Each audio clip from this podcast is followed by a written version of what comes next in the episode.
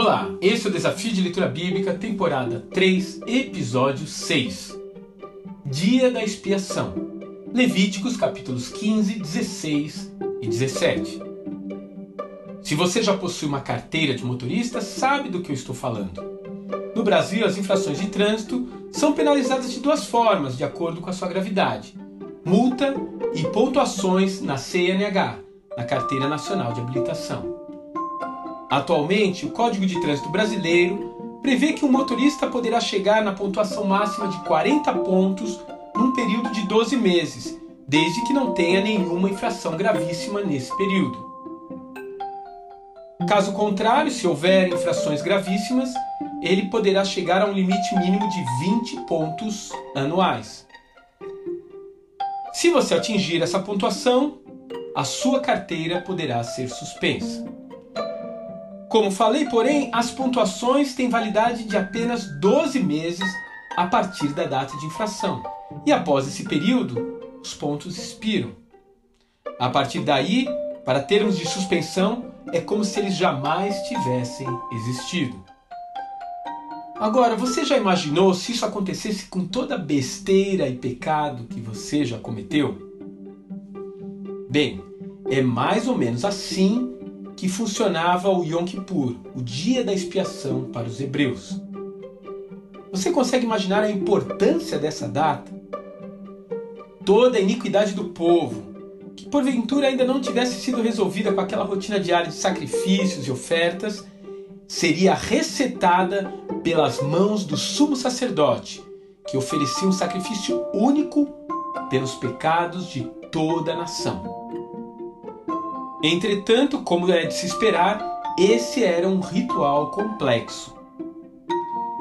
Esse feriado nacional deveria ser precedido por vários dias de quebrantamento e humilhação por todas as ofensas cometidas.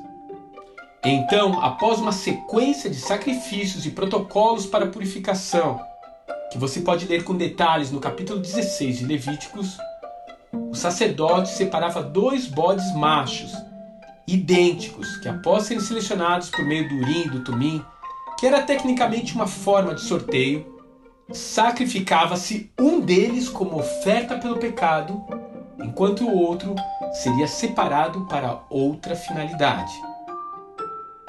Esse bode que ficava vivo recebia as mãos do sacerdote sobre a sua cabeça, simbolizando a transferência do pecado de todo o povo para aquele animal. E então ele era dado uma pessoa pré-determinada que tinha a tarefa de levá-lo a um lugar distante e desértico, onde esse animal seria solto e abandonado. Ao longo dos anos, se tornou costume amarrar um cordão escarlate no pescoço desse verdadeiro bode expiatório, a fim de realçar visualmente o pecado da nação sendo levado embora pelo pobre animal que nada tinha feito para merecer aquele destino. O fato é que muitos séculos depois, Jesus vem ao nosso encontro como o Cordeiro de Deus, o protagonista da ação mais ousada para a expiação do pecado, não apenas de uma nação, mas de toda a humanidade. Mas ele não foi apenas o sacrifício perfeito de propiciação do pecado, mas ele também foi aquele que carregou as nossas iniquidades até as extremidades sombrias do Hades. Uma vítima inocente em troca de uma multidão de pecadores. Alguém que ainda hoje anseia carregar o fardo da sua culpa e arrependimento para um lugar onde eles jamais serão achados de novo. Que Deus te abençoe e até amanhã.